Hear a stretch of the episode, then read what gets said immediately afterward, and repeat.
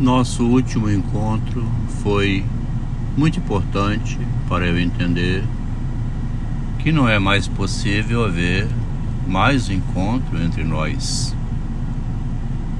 Eu já sabia que você iria dizer não. Inclusive te falei no momento do começo da conversa. Você não precisa dar aquela volta toda, me humilhando desfazendo da minha filha, inclusive do meu neto.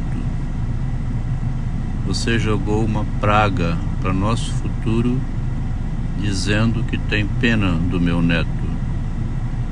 Que duas mulheres não são capazes de educar uma criança e que tem pena do nosso neto, do que ele pode se tornar convivendo com a mãe e a avó.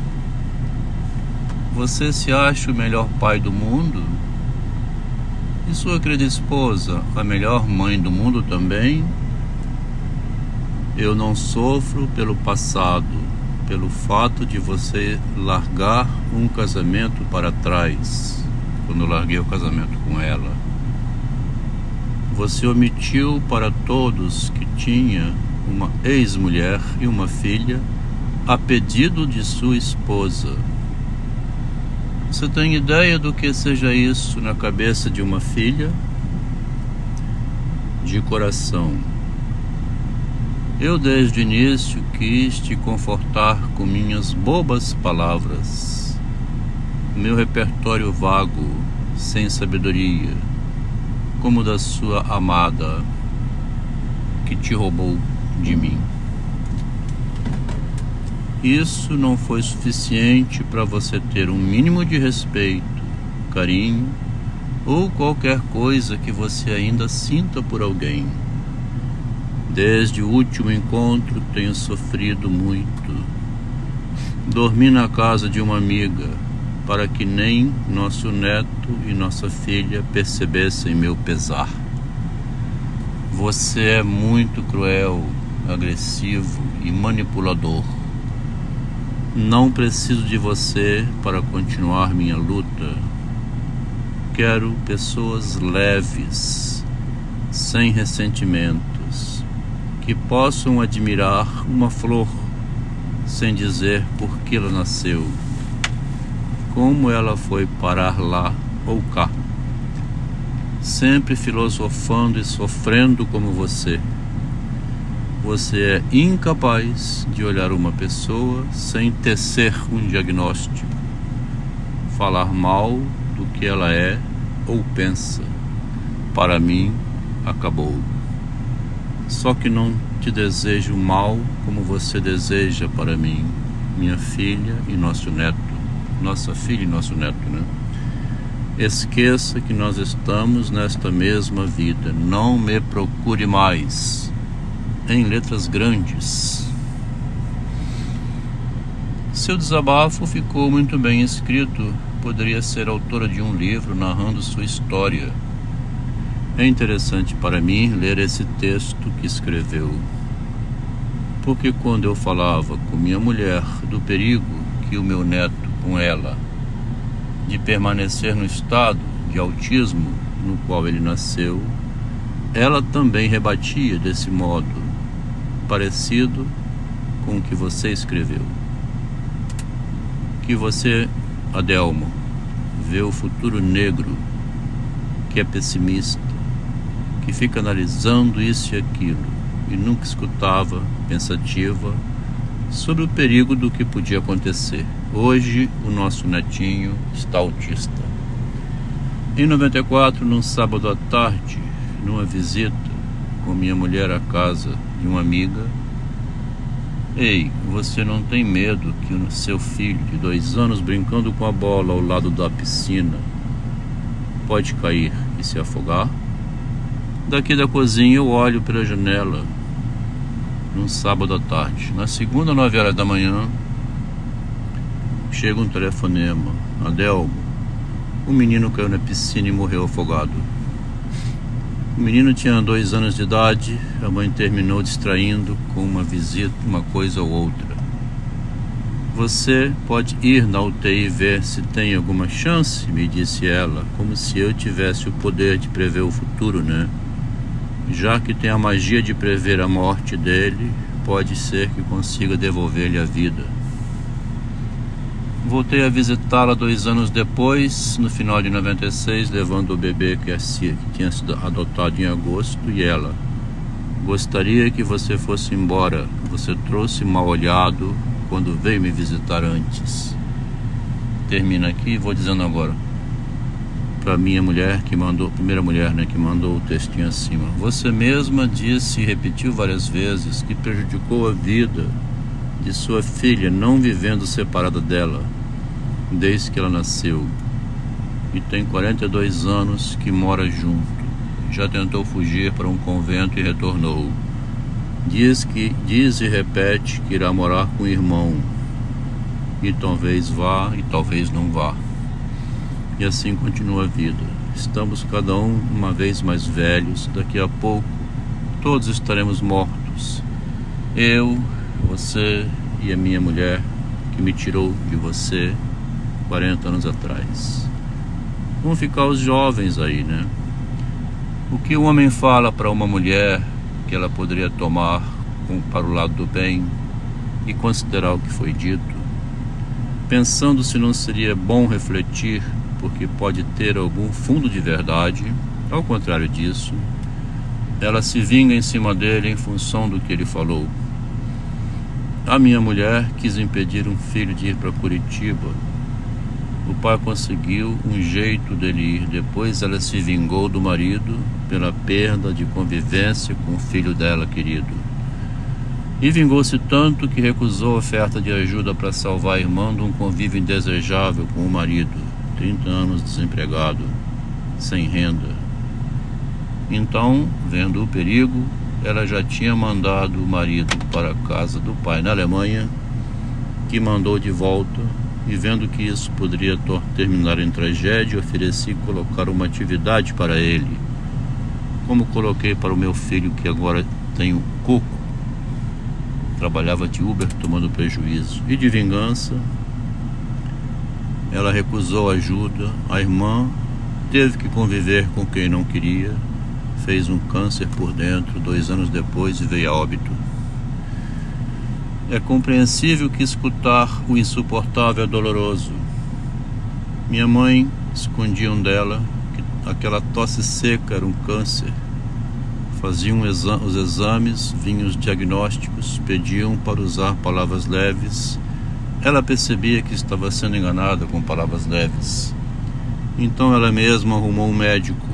Suponho até que ela tenha combinado com ele antes, de ele falar a verdade. Aí ela foi com quatro filhos dela, eu e mais três irmãos, que fosse com ela ao médico e ele, o médico, na cara dela: A senhora está com o pulmão todo tomado, minha senhora. Não terá mais do que quatro meses de vida. E ela, aproveita esses quatro meses. E ela jogou isso na cara dela. E ela toda feliz. Que bom, que bom, que bom. Finalmente um médico que me diz a verdade. Mandou avisar a todo mundo. Foram visitá-la. Ela pôde ir se despedindo um por um. Quatro meses depois faleceu. Voltando a dizer para quem me mandou o texto no início sobre a responsabilidade com sua vida que você abre, que você abre essa responsabilidade quando fala e quem escuta ouve e fica com o sentimento de querer ajudar falando uma coisa ou outra, propondo isso ou aquilo, porque tem sentimentos, tem repetido isso de você de depois que passou a aparecer carregada de ódio, escreve detonando para mim, hoje, com a compreensão psicológica que adquiri da vida, compreendo que se trata de dificuldade pessoal que você não consegue superar. Quanto ao perigo de um menino virar uma pessoa que não consegue sair da beira da mãe, como o namorado que a minha filha tinha arrumado, a nossa filha, um rapaz de 42 anos que mora com a mãe, que você mesma falava mal dele, Eu estou agora preocupado com o filho meu que vai chegar aos 30 e mora com a mãe. Sozinho ele e ela. E pode ficar como ficou a nossa filha amarrada a você. Toda essa gente que fica emocionalmente como gente enfraquecida e covarde, sem coragem, como na frase preocupante falada pelo nosso neto de 12 anos. Perco a liberdade, mas ganho os favores. Menino de 12 anos falou isso. Parece loucura que um menino de 12 anos fale uma frase dessa, que aponta o perigo que pode vir a ser a vida dele, como foi a vida do pai dele, um homem que tinha dificuldade em assumir a responsabilidade de se casar. Aos 40 anos não tinha família. Não tinha família. Te dói ler isso ou escutar falar. Veja a dificuldade das pessoas como são diferentes. Mamãe era aquela mulher que um aviso para ela era uma aprendizagem. Se falasse da crueldade que está acontecendo ou que ela vem fazendo, ela não acusava de cruel quem disse. Mas, mãe, por que você não mandava o Marcelo ir trabalhar saindo oito da manhã e chegando às sete da noite? Marcelo é um sobrinho que era alcoólatra e ficou com ela, o neto dela. Aí ela respondeu: Com ele não fiz como fiz com vocês. Ela mesma reconhecia que agora não não tendo mais o marido, e para não ficar sozinha, prendeu o rapaz como se prende um animal para fazer companhia. Aí ela me bloqueou, minha primeira esposa, né, minha ex-mulher, completamente e não aceita mais nenhuma mensagem, nenhum contato. O drama da mulher está mais uma vez caracterizado aqui, né? Ela tinha marcado um encontro comigo, queria dinheiro para eu pagar a escola do neto. Ele estudava numa escola que era R$ 1.800 por mês, saiu de lá, foi colocado numa escola da prefeitura, marcou uma reunião comigo. Eu não estou preocupado justamente com a escola da criança, não. Mencionei para ela isso. Você está com nossa filha desde que ela nasceu há 42 anos atrás. Ela arrumou três namorados. Todos os três não, não, não foram aprovados pela mãe. Tinha sempre isso, tinha sempre aquilo, um, uma, um defeito ou outro, faltava uma coisa ou outra. E a moça foi abandonando os namorados, porque a mãe reparava neles defeitos que não serviam para marido. Um dia ela apareceu grávida e a própria mãe falou: Eu acho que só assim para ela engravidar, né? Arrumou um rapaz que veio do Rio, acabou tendo um filho com ele. Pouco depois ele veio a óbito. A mãe fez um jogo para ficar com a filha, um jogo emocional até hoje vivem juntas, mãe, filho e agora o neto. Quando vem me pedir dinheiro para pagar a escola do neto, ela tem esse perigo. Ele vai ficar como ficam aqueles que moram com as, a mãe e a avó, 30 anos de idade, 40 anos de idade. Esse é um perigo que está para acontecer com um filho meu. E eu agora vou oferecer condições para ver se ele sai de casa. Espero que ele aceite. Pelo menos se ele não quiser casar, se quiser morar só, sem ter família, como já disse que não vai querer mesmo. Pelo menos que não fique com essa aparência de um homem que não consegue sair da beira da mãe, do convívio da mãe, como ficou minha filha. A mulher, por uma questão de fragilidade, de necessidade de companhia, minha, igual minha mãe, ela acaba é, convivendo com alguém, mesmo que prejudique. Prefere segurar em volta dela, causando uma doença, um transtorno psicológico, do que liberar para o mundo, né? Aquela frase, filhos a gente cria para o mundo, parece que não está vigorando muito bem na atualidade. Me bloqueou, perdi um relacionamento com a minha primeira mulher que vinha tentando me conquistar. Ela queria mostrar, depois da separação com a mulher que me tirou do casamento com ela 40 anos atrás, ela queria mostrar à sociedade, tá vendo? Ele gostava era de mim. Ele se iludiu com ela, foi com ela, mas agora está comigo. Insistiu várias vezes, enquanto a gente saía para um almoço, de vez em quando, para conversar sobre a vida. Insistia, dava sinais evidentes. Um dia no shopping pegou na minha mão, vou andar de mão dadas.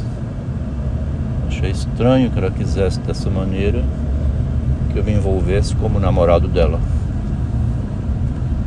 Não conseguiu que fosse namorado, veio pedir dinheiro para pagamento de escola do neto. Também não conseguiu, ficou magoada com isso tudo, arrumou uma boa desculpa para dizer que o esposo dela é cruel. A crueldade humana então fica parecendo ser quando você mostra a crueldade que o outro faz. Disseram que o Machado de Assis era perverso, profundo, ardiloso, porque ele mostrava esse lado perverso e profundo das relações humanas. Não é ele que é perverso, profundo e ardiloso. É o modo como as pessoas agem, o estrago que causam prejuízo que dão, e quem mostrar isso é chamado de doente. Doente né, não é quem provoca a doença, não, eles querem dizer. Doente é quem mostra a doença. Se você mostrar uma pessoa um modo doente como ela vive, ela é capaz de te excluir, te agredir, te eliminar da vida dela. Foi assim que fez minha mulher depois de 40 anos vinha mostrando a ela a destruição que ela estava causando. Ela me chamou de cruel, malvado, desrespeitoso. A mulher tem um problema na vida, né?